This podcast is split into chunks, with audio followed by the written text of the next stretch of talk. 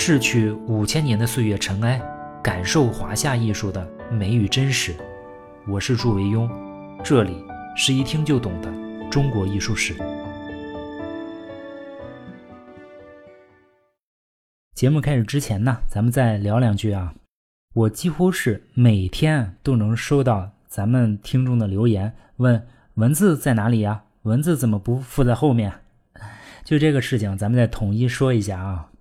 呃，我最终呢会把所有的文字都整理出版，出版成纸质书，当然也可能会有电子书。呃，我当然希望大家买书了。至于这套书什么时间才能写完呢？我最近也推掉了一部分工作，应该是说一大部分工作我都已经推掉了。嗯，争取写的速度快一些。但是我预计啊，最早呢应该不会早过明年年底。所以希望大家耐心等待，反正最终书肯定是会有的。好，谢谢大家。闲言少叙，书归正文。我们今天呢说说南朝的书法。正当北方各民族啊大张旗鼓、干劲儿十足的开窟塑像、凿刻文字的时候啊，南方的士大夫们也没有停下他们的脚步。只是看起来啊，南方的艺术呢，并没有受到多少宗教影响。每当我们说起南朝的时候啊，我们都会感觉到南朝的文人气息啊更多一些，宗教氛围呢更少一点我们说过，这跟南朝人们生活状况稍好有一定关系，人们对宗教的安慰作用没那么依赖。当然，也不是说南朝就那么好啊，兵连祸结也是常态，当权者啊有时候杀自己的老百姓啊，竟然也有过屠城啊。但是文化并没有因为社会的混乱而过分低迷，艺术之花依然在痛苦挣扎中成长，在血雨腥风中盛开。其实佛教影响南方不如北方大，还有另外一个原因，就是南方的文人集团啊，有着汉族人理性的人文主义的传统，也有自己的儒家道统，子不语怪力乱神嘛。所以，对这些外来的非理性的学说啊，有着天然的抗拒和排斥。很多上层文人啊，都觉得宗教这个事儿不靠谱。比如当时啊，南朝就有个代表人物范缜，他是南朝齐梁之间的著名思想家，也是一个杰出的唯物主义无神论者。当时在南齐啊，有个晋灵王萧子良，他是齐武帝的二儿子。由于他笃信佛教。萧子良每天就把一大群和尚招至府中，奉为上宾，谈论佛法。但是呢，范缜呢却不相信佛教，而且他公然宣扬无神论，并且写了一本专著叫《神灭论》，惹得这个萧子良呀就非常恼火，他就跟这个范缜啊约架。于是呢，中国宗教史上非常有名的三场大辩论就此展开。第一局。正方辩友萧子良亲自上阵质问反方辩友范缜，说：“哎，你不相信因果报应是吧？那你怎么解释人生下来有富贵贫贱之分呢？难道不是因为前世因果吗？那为什么我生下来就是王爷，你生下来就是一个普通百姓呢？”范缜随手一指啊，院子里有一棵梨树，满树的梨花芳香扑鼻。范缜说。人生啊，就好比这树上盛开的梨花，当一阵风吹来啊，花瓣自然会随风纷纷的飘落，有的呢就飘过了窗户，落在主人的坐席上，那就是王爷您；有的呢就越过了篱笆，落到了茅坑里，这呢就是小人我。你说同一棵树上的花有什么因果呀？风从这面吹来，那我就落茅坑里了；风要从那面吹来呢？是吧？一番话顶得这个萧子良哑口无言，人家都把自己放茅坑里了，你说你还怎么说呀？所以第一局反方辩友范缜胜。萧子良一看自己说不过范缜呀，就找来一个帮手，太原名士王衍。这个王衍啊也不客气，上来就带着嘲讽的口吻说：“说哎呀，先生，你不知道孝道呀？你难道不知道你祖先的神灵在什么地方吗？”范缜没有回答，反问说：“王先生，您既然知道您自己祖先的神灵在什么地方，那您为什么不自杀去追随祖先的神灵呢？”这么一反问呢，反倒使这个王衍哑口无言，败下阵来。来得快呢，走得也快。所以第二局反方便有范缜再胜。萧子良见帮手也打不过范缜，这有点绝望，又想出了用高官厚禄收买范缜的馊主意。有一天呢，萧子良就派来了名士王荣来到范缜家中，劝诱范缜说：“说像您这么有才华的人呐，那何必写什么批判佛家的文章跟王爷作对呢？如果您啊愿意把文章收回去，那王爷保证能给您一个中书郎当当。”范缜听后哈哈大笑，说：“我范缜如果是个卖文求官的人，那我早当上尚书令了，又岂止一个小小的中书郎呢？”于是正方选手萧子良因为台下搞小动作，裁判宣布红牌罚下。跟萧子良一起出局的还有南齐的政权，南齐仅仅存在二十二年就被南梁替代。第三局，正方辩友由佛教骨灰级粉丝。南梁的开国皇帝梁武帝萧衍代替萧子良上场比赛。我们说过，萧衍一不高兴就舍身同泰寺，给寺庙捐钱，那是一个铁杆信徒。有鉴于范缜前两局展示出来的恐怖实力啊，呃，萧衍呢对范缜的战斗力也不敢轻视。既然单挑不行，那就群殴吧。于是呢，梁武帝就颁发《赤达臣下神灭论》一文，呼叫帮手。一时激起千层浪啊！响应者有林川、王洪霄等六十四人，中间可能还有那个以妖兽著称的沈约、沈修文。第三场比赛呢，就正式开打。双方比赛人数对比啊，一比六十四。但是范缜却对此毫不示弱，根据对方提出的三十一个问题，沉着应战，据理辩驳。他针对佛教所宣扬的人的灵魂啊，可以脱离形体，独立存在。说人死之后啊，形体虽然灭亡，但是精神呢可以依附于其他形体的论点。他指出来说，人的精神和形体啊是相互结合的统一体，精神必须依附于形体而存在，必然随着形体灭亡而灭亡。他形象的把人的形体与精神的关系啊比作刀刃和锋利的关系，说没有刀刃哪来的锋利啊？同样。你形体都不存在了，那精神从哪来呢？最终在这场论战中啊，范缜辩摧众口，日服千人。所以呢，第三局反方辩友，范缜再胜。至此啊，范缜以大比分三比零的总成绩，获得了此次佛教辩论大会的最佳辩手称号。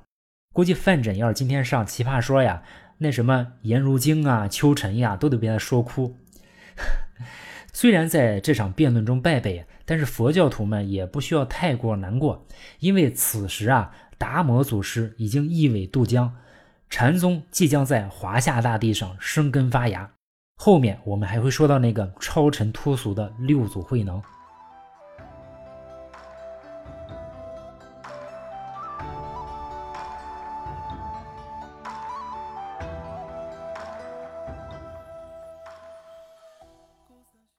正是由于南朝有着一群像范缜一样的文人士大夫的抗拒，所以佛教啊没有像北方一样影响到人们生活的方方面面，尤其是对上层知识分子的影响是比较小的。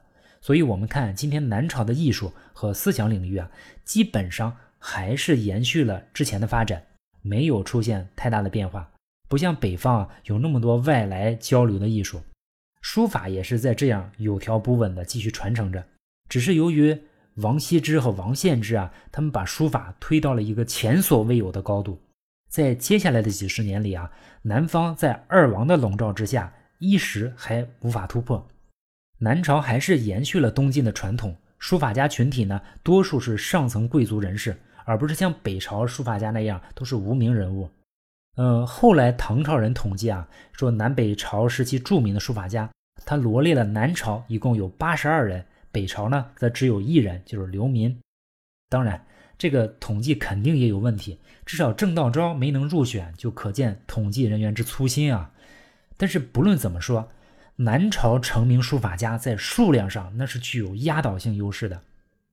我们讲艺术史啊，总是会着重讲到那些破旧立新的、别具一格的大师们，对于那些追随大师们脚步，但是同样达到很高艺术修养的人，往往不够重视。从艺术史的角度上讲，我们也经常说他们没那么重要。但是这是历史的观点啊，是后人的观点，却不是当时人的现实观点。现实的情况是，如果有人临习王羲之的字啊，如果能临到炉火纯青的地步，当我们亲眼看到这些作品，那同样会给我们带来巨大的感动。这种感动啊，甚至丝毫不逊色于见到王羲之本人的作品。这些艺术家在当时获得的掌声啊，也丝毫不逊色于他们的前辈。就像我本人啊，虽然每天都在说欧颜柳赵，说中章西线，但是当我看到文征明。唐伯虎他们的字啊，好像嗯就能带给我更多的感动，也可能是他们离我们近一些啊，我也了解他们更多一些的缘故。那不是一种纯技法层面的，更像是一种带有温度的感动。这就是艺术有时候很微妙的地方。在南朝啊，当时就有这样一大批可以打动诗人的艺术家，但是呢，我们这里只讲四位，就是我们通常所说的南朝四家：杨欣。王僧虔、萧子云和智勇，在二王之后的书法家们有一个非常有意思的现象，就是他们之间往往有着盘根错节的师承关系，看得我们简直是眼花缭乱。我可以连续找出一大串来啊，比如听好啊，杨新呢是王献之的外甥，杨新又将其笔法传给了王僧虔。王僧虔是王洵的孙子，王僧虔呢传了萧子云，萧子云又是智勇的老师，智勇是王羲之的七世孙，智勇把他的书法传给了虞世南，虞世南呢有一个外甥叫陆建之，得到了虞世南的真传，陆建之的侄女呢就是狂草张旭的母亲，张旭呢又是颜真卿的老师，乌童也是张旭的弟子。另外一位狂草大师啊，怀素学书也是拜乌童为师，是不是已经听晕了？晕了也没关系啊，这些人我们后面都会说。反正我们要知道的就是，从东晋到南朝，再到隋唐，很多重要书法家之间都有着一个完整的师承关系。咱们要讲南朝四家的第一位就是杨欣。杨欣这个名字跟我研究生导师的名字一样。但是音同字不同啊，嗯，所以对不住了，老师也不能避您的讳了。好在呢，可能我的老师也不会听我的节目。杨欣呢，字敬元，是王献之姐姐的儿子，因此也得到了王献之的细心培养。所以啊，杨欣成为献之之后啊，数名最大的一个书家。不过传下来的一些王献之教授杨欣书法的段子啊，比较离谱，我们也不予采纳啊。当时有句谚语说：“买王得杨，不失所望。”可见杨欣临习王献之已经到达了出神入化的地步。相传王献之的书法中啊有一些看起来风神比较弱的，往往就是杨新所述。杨新年轻的时候性格沉静，不与人争强斗胜，言笑和美，容貌举止优雅从容，广泛阅读经籍，尤其擅长写楷书，就是写小楷。杨新最初啊也出来做过官。但是他做官的时候呢，经常游山玩水，不求上进，只是在书法艺术的黑白世界里寻找自己的精神寄托。等到后来世道就越来越乱，索性呢，他就赋闲在家里，每日以写字为乐。这样他的名气呢就越来越大，人们在议论时啊都称赞他。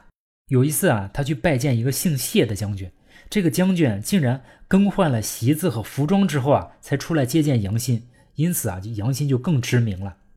桓玄宰辅朝政的时候啊，领平西将军。桓玄那就是小霸王脾气嘛，生拉硬扯，就让杨欣啊给他做参军。后来又转为主簿，相当于机要秘书了。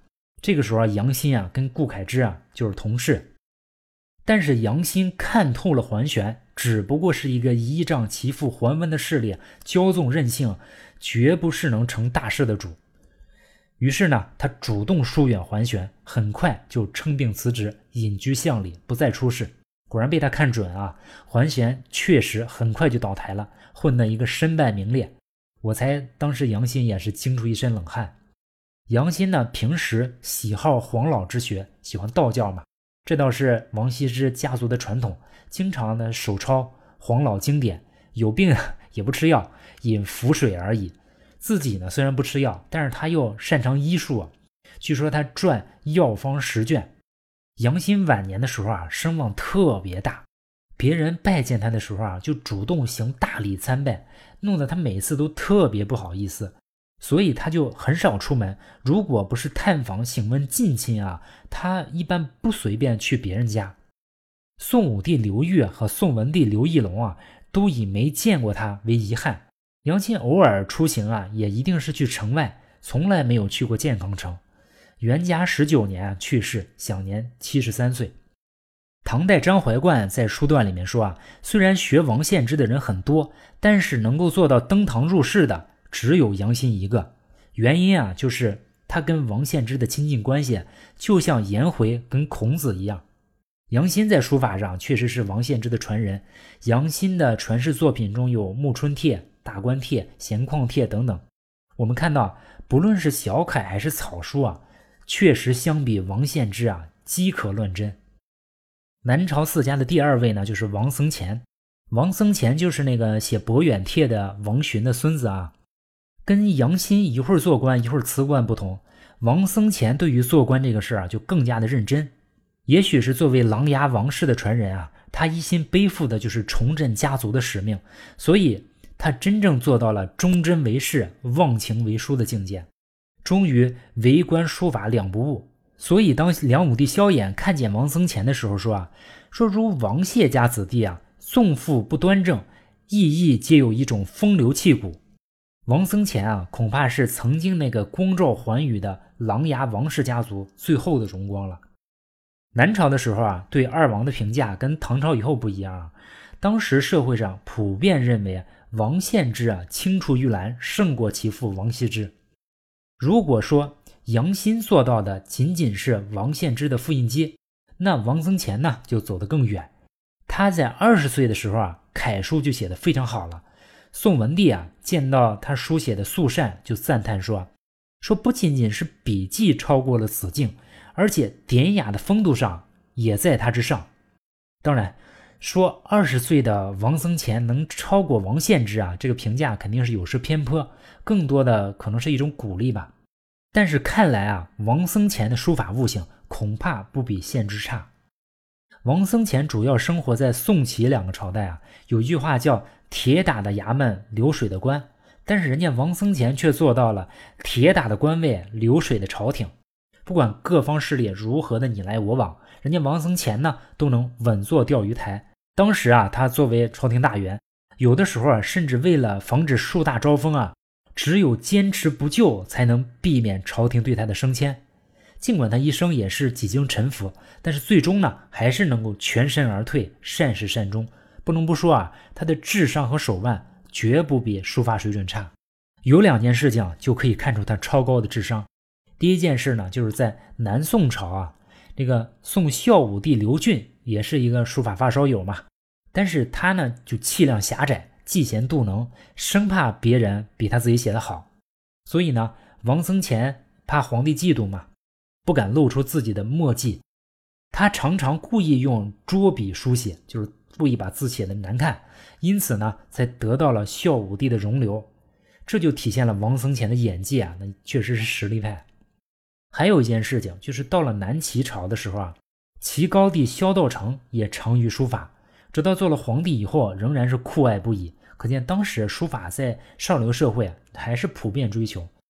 因为王僧虔以书名士，所以齐高帝啊，总想找个机会跟他比试一下。终于有一天，这齐高帝。费了好大劲，不知道写废了多少张，终于拿出一张比较满意的作品出来，摆到王僧虔面前，说：“哎，爱卿，你看，你评评啊。要说本朝书法啊，谁是天下第一？”王僧虔不慌不忙地说：“啊，说臣下我为臣子中的第一，陛下您呢是帝王中的第一。”这个萧道成一听啊，哈哈大笑。萧道成这个气量就比那个刘俊要大。说你真会聊天，非但不生气啊，还格外重用他了。在当时啊，社会上很讲究言语的功力啊，比如《世说新语》里面大篇幅的介绍了当时士人们的对话，好的这种应对啊，往往能得到诗人的赞赏。所以王僧虔呢，在当时颇受文人们推崇。在书法造诣上，首先王僧虔提出啊，书法要创造出完美的艺术形象。在他看来啊，书法不是一门在线的艺术，它没有什么具体可见的对象。书法家必须通过感情和想象，把不可见的东西转化为具体可见的艺术形象。为此，他在创作中啊。就得一边想着要遵循一定的法则，一边呢又要想象出书法的形象，做到得心应手，使书法形象具有感人的生命力，在流美中透露出深厚的功力。就是说，既要循规蹈矩呢，又得驰骋想象。因此啊，他反复强调，书法艺术既要遵循一定的规范法度，又要放开手脚，赋予想象。不为规范法度所束缚，才能创造出完美的艺术形象。我觉得这一主张对包括书法在内的一切艺术的创作活动都具有指导意义。其次呢，王僧虔提出啊，天然与功夫的美学范畴。这里的天然呢，是指书法家的天赋条件，呃，书法方面的天资，比如悟性；功夫呢，是指后天用心学习和书法实践的程度。他认为啊。对于书法艺术来说啊，这两种因素同等重要，缺一不可。只有把这些因素结合起来，才能创造出完美的艺术形象。根据这个道理啊，他对历代书法名家及其作品进行逐一的评价，总结其短长。